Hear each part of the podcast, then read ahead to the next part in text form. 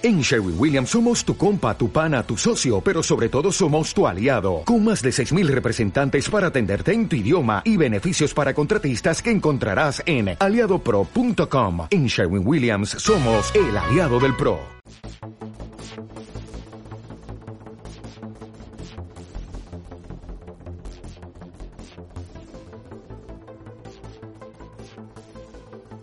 Estás escuchando Bola de Cristal con Elías Domingo e Ismael Soto.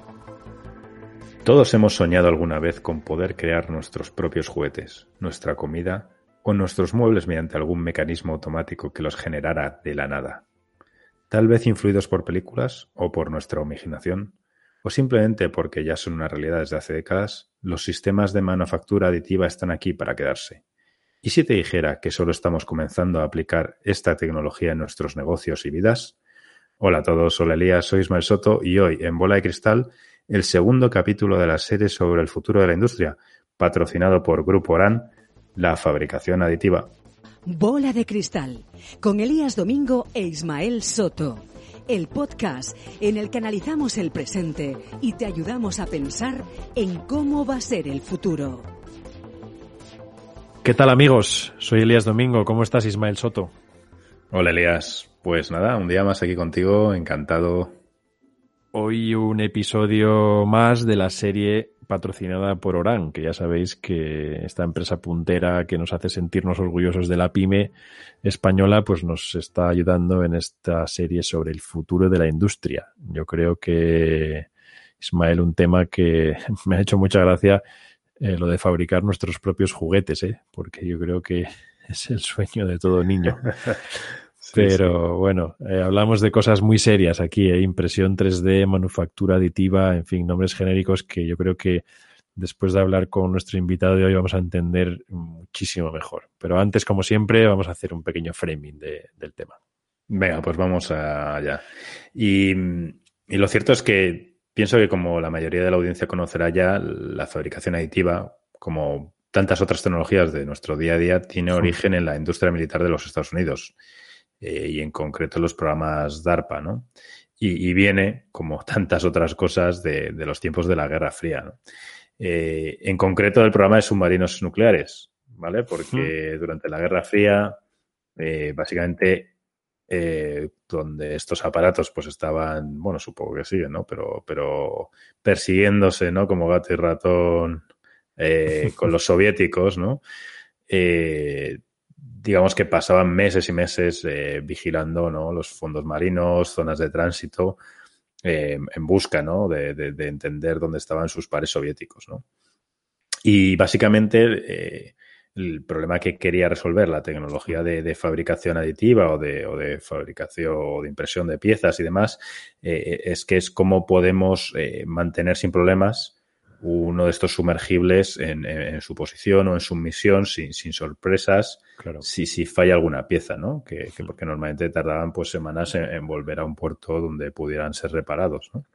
Eh, y claro, si acudían a una base cercana, pues desvelaban su posición, interrumpían su misión.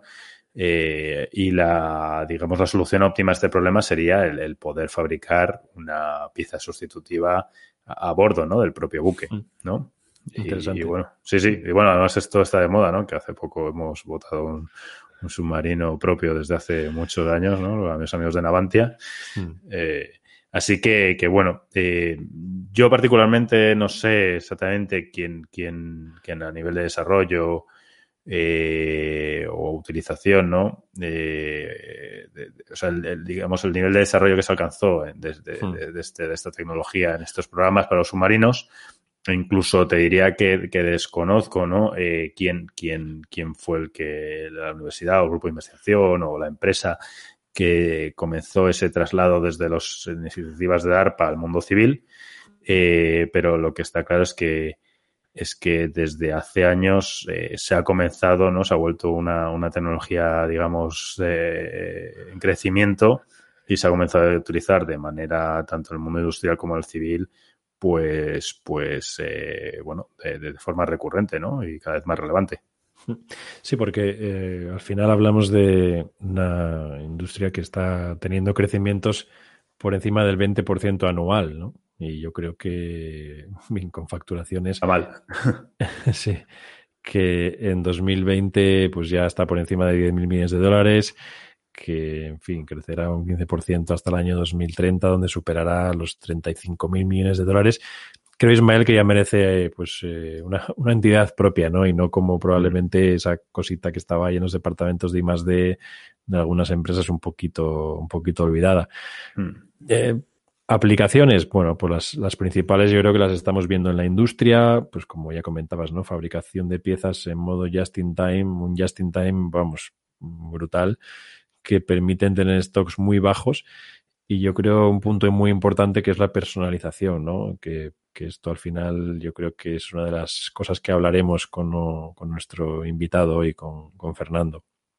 Mm. Y, y por supuesto también, pues eh, debemos recordar la ayuda que muchos makers, ¿no? Esta gente que, estas, estas personas que por curiosidad o incluso de manera profesional, pues diseñan o imprimen pues eh, todo tipo de productos usando estas, estas técnicas, pues la ayuda que prestaron durante la pandemia, ¿no? Desde sujeciones para mascarillas, máquinas de ventilación y bueno, pues eh, herramientas de trabajo para luchar, para, para que, mejor dicho, para que los profesionales lucharan, los profesionales sanitarios lucharan contra los peores momentos de, del desbordamiento del sistema ¿no? sanitario allá por, por la primavera del año pasado. Yo creo que eh, dependiendo del material, tenemos diferentes metodologías de fabricación desde aplicación de calor sobre polvos plásticos hasta uso de láser sobre polvos metálicos o la producción por capas en materiales como cemento, ¿no? Incluso para hacer viviendas. Diferentes aproximaciones al uso de una forma de pensar más que una única tecnología en sí y que por encima de todo pues nos permite ganar en rapidez, en flexibilidad e incluso, bueno, con ciertas propiedades que pueden aumentar el rendimiento de algunas piezas. Hmm. Esto que dices me, resulta interesante, Elías, porque más que cómo se haga cada una de las piezas dependiendo de los hmm. materiales o el propósito, no solo el resultado, sino, sino el proceso, ¿no? El cómo tienes diseñado de manera digital eh, o cómo diseñas en, el momento, ¿no? estas, estas, estas piezas, ¿no? Eh, un poco más alejado de metodologías más tradicionales de creación primero de moldes y demás. Además, estamos viendo eh, la aplicación de algoritmos de aprendizaje automático sobre que, te diseñan ¿no? Las, de, manera más óptima ciertos, ciertas piezas, ¿no? Y, tenemos, yo creo que tenemos muchos de nosotros las imágenes de, de, de digamos, de, de, de, piezas de sustitución o piezas mecánicas, ¿no? O, metálicas con, con, formas muy enrevesadas, pero que, que, no se le ocurriría a una mente humana, pero que en el fondo están eh, reduciendo material utilizado y también aumentando las propiedades mecánicas, ¿no? De, hmm. de la pieza. Así que es ese cambio de, chip, ¿no? Sí, sí, sí, sin duda. Eh, ¿Qué te parece, Ismael, si nos vamos con Fernando a que nos hable de fabricación aditiva y, seguramente aprender un montón? Vamos allá. Estás escuchando Bola de Cristal con Elías Domingo e Ismael Soto. Hola Fernando, ¿qué tal? ¿Cómo estás? Hola, muy buenas. Bien, muy bien. ¿Y vosotros? Pues muy bien, muy contentos de tenerte aquí con nosotros en este episodio que, como saben nuestros oyentes, eh, hacemos con la colaboración de Orán. Y hoy, Fernando, pues, eh, bueno, antes de nada, eh, ¿cuál es tu pasión? ¿Qué es lo que más te gusta hacer? Bueno, eh, principalmente los temas que tengan relación con la tecnología y la innovación. Hoy en día tenemos a nuestra disposición muchísimas tecnologías que no están tan lejos como parecen si ponemos algo de interés. eh, tenemos un ecosistema de startups y de empresas pequeñitas muy tecnológicas, punteras en muchos sectores y antes de que se las lleven grandes inversores de otros países podemos aprovecharlas. Entonces, todo lo que tenga que ver con la innovación, la tecnología y el desarrollo de proyectos innovadores es algo que, que mueve mi pasión. ¿no? Oye, eh, para los que no somos eh, muy expertos en, en, en tu área, ¿Cómo describirías la fabricación aditiva? Porque, bueno, Ismael y yo hemos estado hablando antes eh, en la introducción al tema, pero seguro que tú nos lo explicas mucho mejor. Bueno, la fabricación aditiva en sí misma es muy complicado explicarlo en una frase hmm. y tiene además una distorsión entre la imagen del profano que tiene normalmente de una, una máquina de filamento que, que, va imprimiendo capa a capa con un material nada resistente eh, y es algo mucho más. Eh, la fabricación aditiva tiene una variedad de tecnologías eh, que, que, dependen de muchas, muchos factores, de muchos materiales y con muchas aplicaciones. Entonces, la fabricación aditiva en sí misma es difícil describirla, pero realmente significa que en lugar de pensar en, en, la, en la, forma de construir una pieza eh, de una manera extractiva, es decir, eliminando material hasta alcanzar la forma definitiva, lo que hacemos es todo lo contrario, que es aportar material donde hace falta aportarlo. Esto, dicho muy rápidamente, bueno, no, no, no es muy diferente a hacer una pared de ladrillos, que también sería fabricación aditiva, pero realmente sí. hoy en día nos referimos a tecnologías que van mucho más allá. Hay tecnologías en polvo, en filamentos, en resinas. Cada día eh, hay alguna nueva y esto va creciendo. Entonces, bueno, realmente con esto conseguimos también cambiar el paradigma del diseñador de producto claro. y podemos hacer cosas que antes no se podían hacer. Y en este campo, eh, bueno, las ventajas parecen evidentes, ¿no? Pero, pero desde tu óptica, desde tu experiencia, ¿qué ventajas aporta esta fabricación aditiva? Bueno, la, las ventajas son también muy específicas de cada caso y la versatilidad de los casos es muy amplia. Tenemos desde el sector eh, máquina herramientas, sector médico, el sector aeronáutico aeroespacial, el sector de la construcción. Prácticamente en cualquier sector donde se fabrique algo, en alguna medida podemos tener ventajas con la fabricación aditiva. Pero ojo que también hay muchos casos en los que no aporta nada nuevo, no tiene sentido. Eh, básicamente los principales y típicos beneficios con la fabricación uh -huh. aditiva suelen venir de la mano de, de, ahorro en materia prima, lo que implica también una reducción de pesos y de costes y una reducción en el impacto medioambiental, lógicamente, los residuos son muy pocos. Claro. Eh, eliminamos normalmente el 100% de los costes no recurrentes o de lo que serían utillajes o medios de fabricación y también tenemos una gran implicación habitualmente en lo que son ahorros en procesos de montaje. Podemos tener mejoras de calidad de producto y proceso en, por ejemplo, un conjunto de piezas mecano soldado, convertirlo en una única pieza de un único cuerpo, uh -huh. eh, acortando también con ello los plazos de suministro. ¿no? Podemos eliminar los stocks de almacenes que tengamos recambios o piezas de, de repuesto. Podemos eliminar mucho materia prima en stock.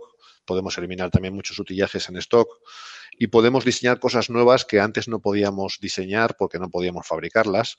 Y, por supuesto, en la fabricación aditiva la personalización del producto es otra de las grandes ventajas. Aquí, aquí, Fernando, eh, si me dejas un momento ir, un, pasito atrás, claro, has, enumerado ventajas tanto en el proceso, o sea, has mencionado el proceso de diseño, has, has mencionado la fabricación, ¿no? Y sus implicaciones. Claro, aquí, aquí entiendo que que una gran parte de, y luego entramos en la parte de fabricación, ¿eh? una gran parte del éxito de, o de las ventajas derivadas de este tipo de fabricación, de estos métodos de fabricación, vienen dadas en las capacidades de, de diseñar ¿no? La, las piezas eh, de un modo tal vez diferente a lo que se venía realizando. ¿Puedes elaborar algo ahí?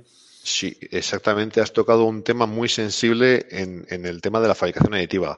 La fabricación aditiva si la utilizamos solamente como eh, tecnología de fabricación de lo mismo que fabricábamos antes de otra manera, vamos a tener bastantes pocas posibilidades de éxito, normalmente por los costes. Eh, lo que hace falta es diseñar de otra manera. Esta forma de diseñar es como antes mencionaba brevemente, ¿no? Es el nuevo paradigma de la ingeniería del producto. Nosotros lo que hacemos es pensar qué funcionalidad tiene que tener esa pieza, exclusivamente pensamos en su funcionalidad sin tener en cuenta las limitaciones que pueda haber después por la geometría o el medio de fabricación. Y después vamos haciendo simulaciones eh, hasta optimizar esa pieza y dejar eh, la, la, mínima cantidad posible de materia prima. Con lo cual, la geometría a la que yo llego con el diseño, digamos, aditivo, es normalmente muy diferente a la que llega un diseñador convencional. Eh, no quiere decir que sea mejor ni peor, pero sí que para fabricar en aditiva con todas sus ventajas hace falta diseñar para aditiva. Claro. Y, y en esos procesos de diseño, Digamos que, porque eh, cuando estábamos preparando el capítulo veíamos algunos diseños asistidos, no solo por software de diseño tradicionales, ¿no? Tipo CAD, sino también por herramientas de Machine Learning para optimización, digamos, de, de, de, la estructura usando el mínimo input posible, ¿no? Y eh, maximizando, digamos, las propiedades eh, mecánico-estructurales ¿no? de muchos de estos elementos. Ahí, ¿cómo, ¿cómo estáis trabajando vosotros? Sí, ahí está habiendo también una pequeña revolución en todo lo que son los diseñadores de software, los fabricantes de software, eh, porque todos los antiguos diseñadores de CAD, como Autodesk, eh, Solid, eh, Siemens, todos ellos ya tienen sus módulos específicos para aditiva.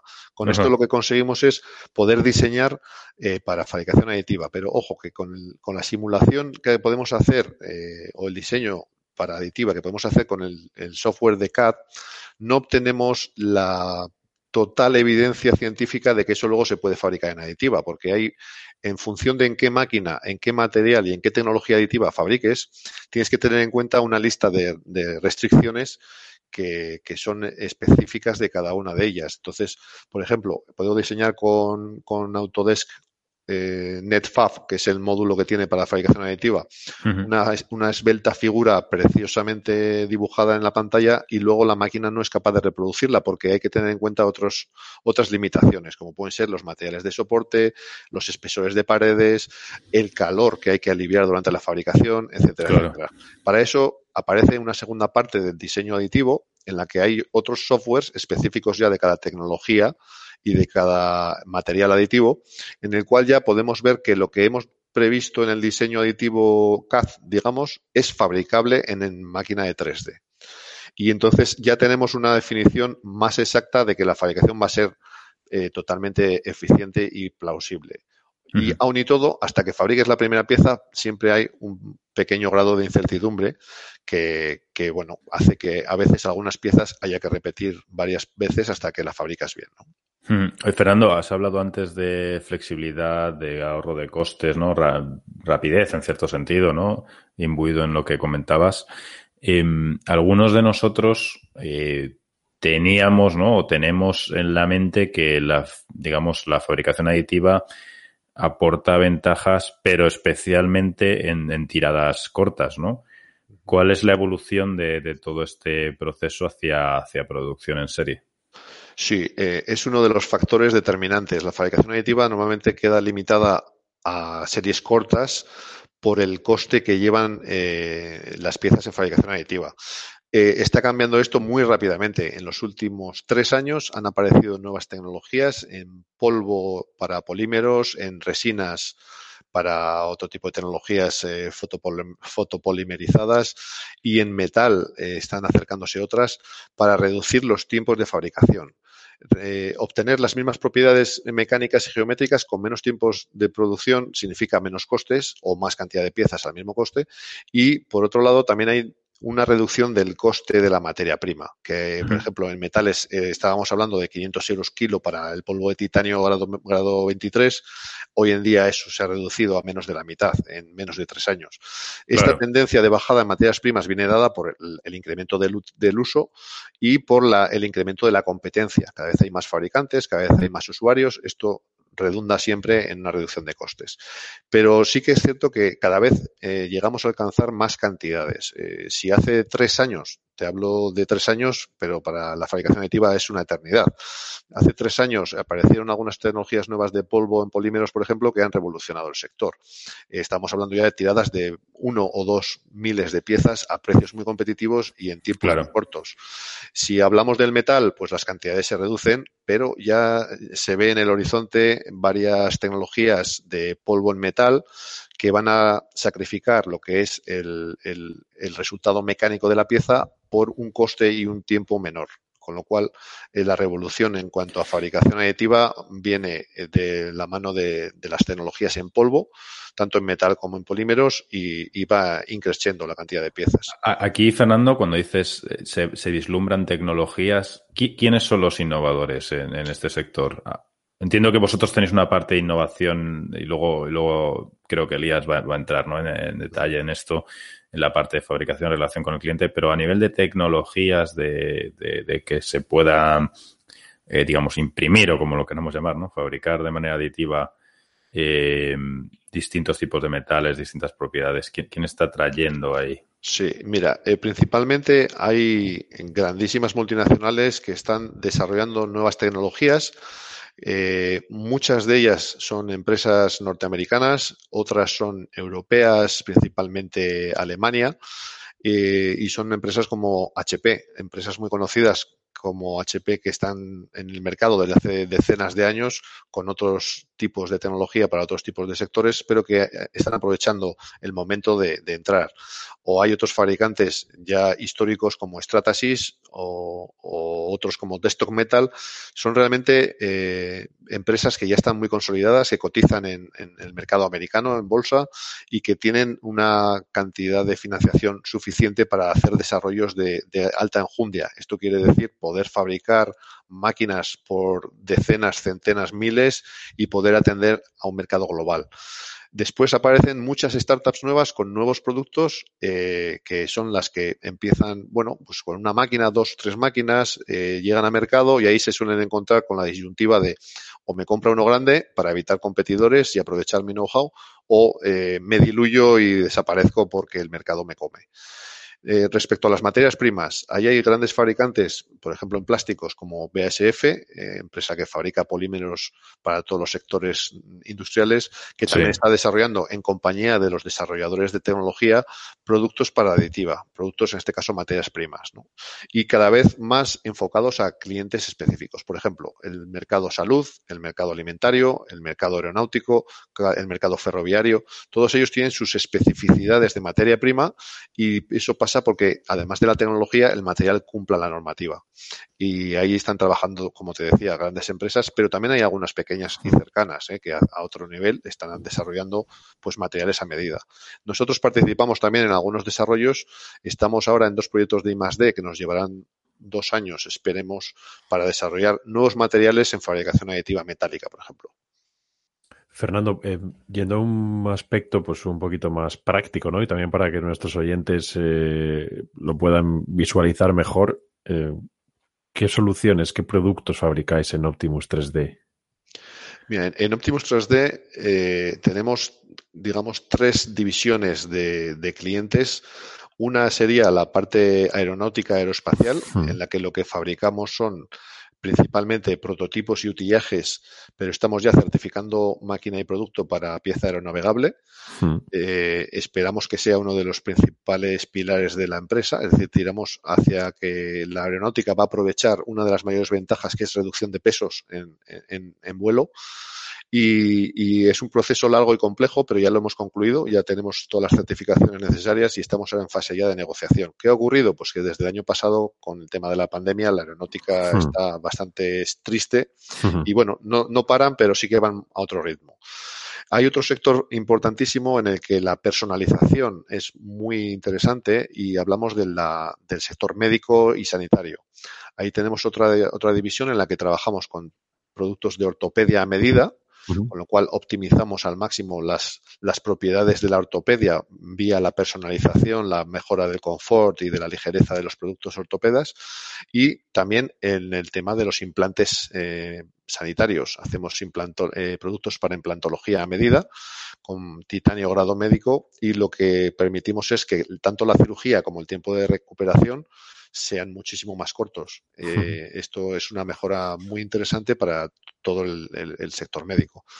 Y luego hay una tercera división que tenemos que es la que denominamos industrial y esta atiende a prácticamente todas las empresas que, como os decía, fabricasen algo. Aquí incluimos desde el sector ferroviario al sector máquina herramienta o, al señor que fabrica, tenemos un cliente que fabrica, por ejemplo, eh, pues relés para el tema electrónico. ¿no? En cada uno de ellos tenemos diferentes aplicaciones, pero podemos principalmente diferenciar el producto o el servicio en servicios de ingeniería para diseño y rediseño de producto, servicios de fabricación y diseño de utillajes en 3D para reducir tiempos de ciclo y muchas veces también el coste, y producto final. Eh, ahí es donde todavía la industria está más reticente, pues porque normalmente vienen con diseños de producto convencional, como denominamos nosotros, y con la fabricación aditiva, si no hay rediseño, eh, como os decía antes también, pues hay menos beneficios. Así que, salvo en aquellos clientes que nos permiten rediseñar algunas piezas, eh, el producto final está bastante limitado. Pero esos serían básicamente los productos. En la web, eh, Fernando, yo, bueno, nosotros que sabes que somos muy, muy curiosos, decís, si se puede diseñar, lo podemos fabricar. Pero realmente, ¿dónde están los límites de la fabricación aditiva? Sí, es, un eslogan. Eh, ¿Lo podemos diseñar, lo podemos fabricar? No. Te aseguro que hay muchas cosas que no se pueden fabricar de ninguna manera o hay otras que no se pueden fabricar con fabricación aditiva. Por ejemplo, en fabricación aditiva hay tecnologías que hoy en día pueden alcanzar eh, pues hasta el metro de pieza pero más de un metro de longitud de pieza en fabricación aditiva normalmente no es, no es posible fabricar. Eh, otro tipo de piezas, por ejemplo, que sean con geometrías muy básicas eh, y muy limitadas, son factibles, pero van a ser imposibles de vender.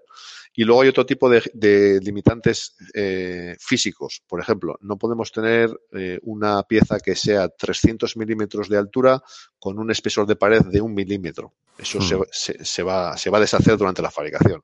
O no podemos fabricar algún tipo de geometrías que requieran de un material que necesita material de soporte durante su fabricación y que tenga ese soporte en una zona que luego no podamos retirar. Hay esto más otros, quizás más de 100 limitantes diferentes en cada máquina, en cada tecnología y en cada material que nosotros conocemos y que son los que te dan la, solución final. ¿no? Pero hay muchos limitantes, sí. Mm. Oye, Fernando, mm, yo tenía interés en entender cuál es la relación de principio a fin en un, en un, con, vuestros clientes. Eh, entiendo que hace años era más que vosotros hacíais push. Oye, mira, eh, esto se podría hacer de otra manera. Ya van conociendo muchas veces la ventaja, pero no siempre. Luego hay una, entiendo que hay una fase de diseño. No, no, no sé cómo sigue, cómo sigue esto. ¿Cuál es, cuál es, si tuviéramos que describir de principio a fin esta relación, cómo sería? Cómo sería? Mira, nuestra relación es la que el cliente desee, por supuesto, pero hoy en día nos encontramos con una parte bastante grande de clientes que todavía solamente conocen de la fabricación aditiva que sirve para hacer prototipos.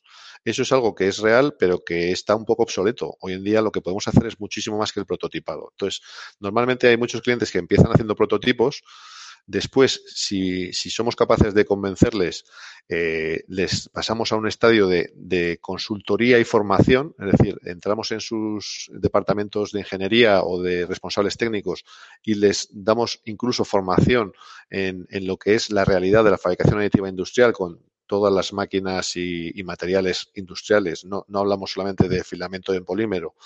Eh, eso les da ya una nueva visión de lo que pueden hacer en su propia eh, empresa y no lo que ven en un anuncio que puede ser de otra cosa que no tiene nada que ver con ellos. Eh, y después em, es donde empiezan las relaciones realmente interesantes para nosotros y para el cliente. Ahí ya entonces empezamos a hacer co-desarrollo de productos con la fabricación aditiva en mente, lo que significa que vamos a buscar algo que sea fabricable en aditiva y que tenga la mayor cantidad de, beneficios para el cliente. Además, nosotros siempre intentamos acompañar desde el principio hasta el final a los clientes, con lo cual, aparte de hacerles la labor de consultoría eh, y apuntar hacia dónde podemos ir en las mejoras de su producto, después podemos pasar por la parte de rediseño o codiseño del producto, podemos pasar por la fase del prototipado, obviamente, y entrar en la fase de industrialización. Más allá de esto, todavía podemos entrar en más cosas. Eh, la fabricación aditiva tiene también algunas limitaciones. ¿Esos tiempos cuánto, cuánto llevaría? Depende de cada producto, pero eh, si hablamos de una pieza, imagínate, una pieza sencilla, geométricamente es unitaria, no tiene, no tiene que tener en cuenta grandes esfuerzos y no requiere grandes simulaciones, eh, podemos terminar en una semana de tener un diseño fabricable y el primer prototipo en la mesa. Eso comparado con lo habitual, pues es bastante más corto. Sí sí, sí sí Si entramos en otro tema ya, por ejemplo, pueden ser piezas para satélites en la que los ensayos no los podemos hacer nosotros y tenemos que ir a otros centros tecnológicos, requieren un postproceso final de mecanizado. Todo esto suma tiempos que no son de fabricación aditiva, pero que son necesarios para el producto final y que, bueno, alargarían el, tiempo de entrega. Pero, eh, vamos, primera pieza una semana es más que factible para piezas sencillas. Eh, un mes es más que suficiente para piezas complicadas. Si hablamos ya de sistemas y, entornos críticos, podrían ser varios meses. Y luego entonces, eh, si todo va bien, eh, ellos están satisfechos, ven claramente las ventajas, ya estaríais en modo de, servirles a nivel de producción, ¿no? Eso es. Un poco en modo just in time, al, no tener. Eh, exacto. Nosotros le denominamos el almacén digital. Es decir, nosotros tenemos una pieza que se puede fabricar entre uno y seis días, que se va a entregar en 24 horas o menos con los servicios que hay hoy en día de, mensajería y que por ello no requiere normalmente de estar en, estocado en el almacén de cliente. Nosotros trabajamos a demanda y enviamos en esos plazos, entre uno y siete días, tienen las piezas en la línea de producción. Tenemos clientes, por ejemplo, del sector de la bicicleta, que como me imagino conoceréis ahora que está muy de moda, eh, cambian de modelo pues cada muy poco tiempo, cada vez mm. personalizan más y antes pues cada pieza de plástico requería un modo de inyección que mm. normalmente era difícil de amortizar. Ahora, pues trabajando en fabricación aditiva no requiere ningún molde y cada vez que ellos quieren personalizar o caracterizar un nuevo producto, lo hacen mediante fabricación aditiva con nosotros y consiguen una, una muy, muy alta respuesta al mercado. ¿no?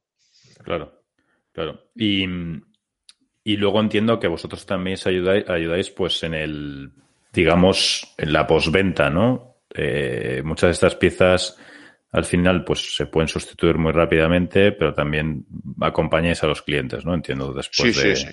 E, eso, eso es lo que, lo que permíteme la expresión, mejor hacemos, porque, eh, eh, como te decía, la fabricación aditiva es un compendio de tecnologías, materiales y, máquinas eh, muy grande, mucho más de lo que cualquier persona ajena al sector conoce. Y entonces, realmente hay mucho conocimiento detrás necesario para poder asesorar de, manera fiable. si solamente conoces una tecnología o un tipo de máquina, vas a estar muy, muy cerrado en, en las soluciones que vas a poder ofrecer. Nosotros estamos abiertos a todas las tecnologías, tanto las que tenemos como las que no tenemos, para ofrecerle al cliente la mejor solución posible en todo momento. Claro, claro. Fernando, aquí que nos gusta mucho, eh, ya sabes, mirar el futuro. Eh, tenía una curiosidad. ¿Cómo puede formarse alguien eh, desde el punto de vista académico para tener competencias relacionadas con la producción aditiva? ¿Es, es una ingeniería de tipo industrial? o de diseño suficiente o necesitas algo más? Eh, algo más. Hoy en día, mira, tenemos relación con, muchas entidades del mundo de la universidad y de la formación profesional que están ya interesadas hace años en, crear este nuevo tipo de, empleados o de colaboradores para las empresas de fabricación aditiva, que sería el, el, ingeniero de aditiva. Pero todavía no hay una carrera universitaria o un estudio de formación profesional o cualquier grado técnico con la formación específica. Sí que hay algunas que ya empiezan a incluir algún, alguna materia pero son unas pocas horas de unas pocas tecnologías con muy pocas prácticas, porque tiene un coste elevado en algunas tecnologías hacer prácticas y, los, bueno, los, centros formativos no tienen tantos presupuestos.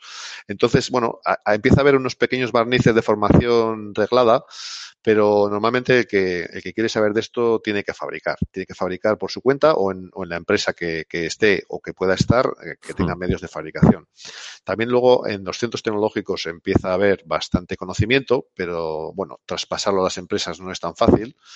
Y yo creo que vendrán, vendrán en el futuro formaciones más regladas para esto, porque tiene cada vez más demanda y va a tenerla en el futuro.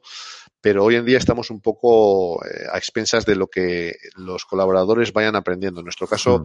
los cogemos con la mayor cantidad de conocimientos, pero normalmente pasan unos cuantos meses aquí aprendiendo otras cosas que no se aprenden de otra manera que no sea atendiendo productos reales. ¿no? Hmm. Fernando, ya para terminar, que no te queremos robar más tiempo, eh, hemos estado hablando antes Ismael y yo también sobre este tema, pero querríamos saber tu opinión, porque está claro que, la, que esta fabricación aditiva tiene muchísimos beneficios ¿no? para, para todos, pero eh, ¿crees que puede ser un poco la punta de lanza de la vuelta al, al, hecho en Europa frente al hecho en China? ¿O, realmente no, no, no van por aquí los tiros? Pues Parece y podría ser. De hecho, las, las empresas eh, que desarrollaron y que, que llevaron a mercado las primeras máquinas, por ejemplo, de fabricación aditiva en metal con tecnología SLM, hmm. que es la tecnología que da el producto más cercano al producto final, eh, eran empresas alemanas. Eh, hoy en día, menos dos, creo que todas son ya americanas. Entonces, digamos que la parte europea de ese sector eh, se ha ido a Estados Unidos, pero también viendo solamente las patentes que en el mercado chino se han desarrollado en los últimos años sobre fabricación aditiva y viendo en algunas ferias internacionales los fabricantes de maquinaria de fabricación aditiva que hay en China, eh, la tendencia parece que va a ser que nuevamente los chinos y los americanos van a dominar el mercado. ¿Eh? Hmm. En Europa estamos eh, bien posicionados actualmente, pero podemos perder el ritmo a la mínima. Yo no estoy muy seguro de que esto pueda ser la punta de lanza de la vuelta al Made in Europe. Ojalá sea. ¿eh? Nosotros creo, creemos que, que hay capacidades en Europa más que suficientes y que, bueno, por ejemplo, ahora que es un momento de fondos europeos en movimiento, que debiesen de, enfocarse bien para que esto mm. no quede en, algo que podría haber sido, pues como, como en las otras revoluciones digitales, ¿no? En las que al final, pues Apple y, Huawei, pues se han quedado con la telefonía, ¿no? Pero bueno. Se, nos pasa todo, Fernando. Sí, sí, sí, sí. Esperemos que no. ¿Por, qué es esto? ¿Por qué es esto? ¿Cuál es tu visión de por qué es esto? A ver, mi visión es que está es un tema de burocracia, es un tema de. yo, yo, y esto ya es opinión personal, ¿eh? veo Varios, varios problemas fundamentales. Uno es la burocracia, exactamente la burocracia, y otro es el, lo alejado que está el, el, señor que lanza el dinero el dinero para innovación en todo el entorno europeo respecto a las necesidades reales de la empresa y del cliente final. Ahí mm. veo diferencias, es decir, no es que se haga poca innovación, es que yo creo que se hace mal, no se hace la que necesita el mercado o la que necesita el cliente, ¿no? Eh, no sé, tendría que revisarse esos dos puntos. Hmm. Muy interesante, muy interesante. Fernando, pues te agradecemos mucho que hayas pasado por aquí por nuestro, por nuestra bola de cristal. Te enviamos un abrazo muy fuerte y te volveremos a llamar, estoy seguro. Pues cuando queráis, un placer y por supuesto cualquier tema que sea de divulgación tecnológica para nosotros es un placer porque al final redunda en que la gente pueda aprovechar lo que ya, ya existe, ¿no? Y eso es fundamental. Desde luego. Un abrazo, Fernando. Un abrazo. Paséis buen día. Un abrazo. Estás escuchando Bola de Cristal con Elías Domingo e Ismael Soto. La verdad, Ismael, eh, qué conversación tan interesante con Fernando. Hemos aprendido muchísimo. Pues sí, la verdad es que da gusto, da gusto. Sí, porque no solamente es lo que hacen ahí en, su empresa en Optimus 3D, sino lo bien que lo explica, yo creo, ¿no? Y pone, pone todo bastante claro. Hmm, y ya sin su soporte y sin su apoyo nos tocan las predicciones, la quinta esencia de esta bola de cristal. A ver, a ver. Venga, que te veo ahí con fuerza. Vas a empezar tú. Venga. No sé, Bueno, pues, eh, pues Elías, yo lo que, lo que opino es que, en, digamos, ¿no? el típico polígono industrial donde hay varias empresas ¿no? generando una especie de, clúster, ¿no? Y en el futuro eh, puede hmm. que haya un modelo de negocio que sea eh, poner allí un, centro de producción de piezas en 3D para dar servicio a las diferentes industrias, con lo cual, como tienes la flexibilidad de ir produciendo diferentes cosas, hmm. pues ganas escala, ¿no? Si sirves a más clientes.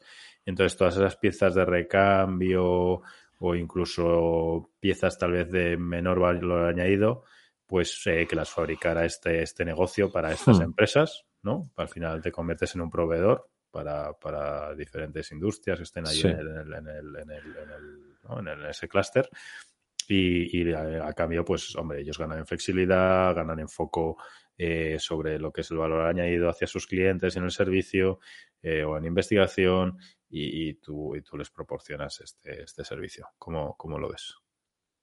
Pues sí, yo traía una parecida, pero, pero no tanto, a ver, ¿eh? porque yo creo que me parece muy buena idea lo de, lo de poder producir algunas piezas a nivel local mediante esta fabricación aditiva, que aquí pues puede ser perfectamente ese modelo que planteas, ¿no? Que incluso puede ser una tercera empresa, que no tiene por qué ser la que, la que está fabricando el producto principal.